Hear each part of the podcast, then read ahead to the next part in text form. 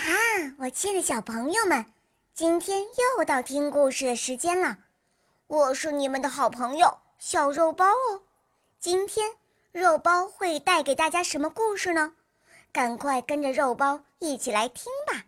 喵。猫与鸟。可恶的猫想吃生病的鸟，它想了一个诡计。小朋友，想听吗？一天，有一窝鸟生病了，一只猫知道了这个喜讯，心想：“哈哈，我有鸟肉吃了！”赶紧拿起手杖和医疗器械，装扮成医生前去看望。猫敲了敲鸟们居住的大门，对鸟们说：“你们的身体如何呀？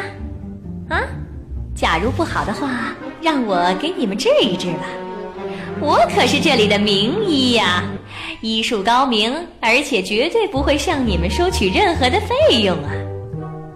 骗人的话说得好听极了。躲在鸟窝里的鸟们听了猫的花言巧语之后，一点都不相信，对猫说：“我们的身体都非常健康，如果你能离我们远一些，我们就能安居乐业。”永远健康长寿了。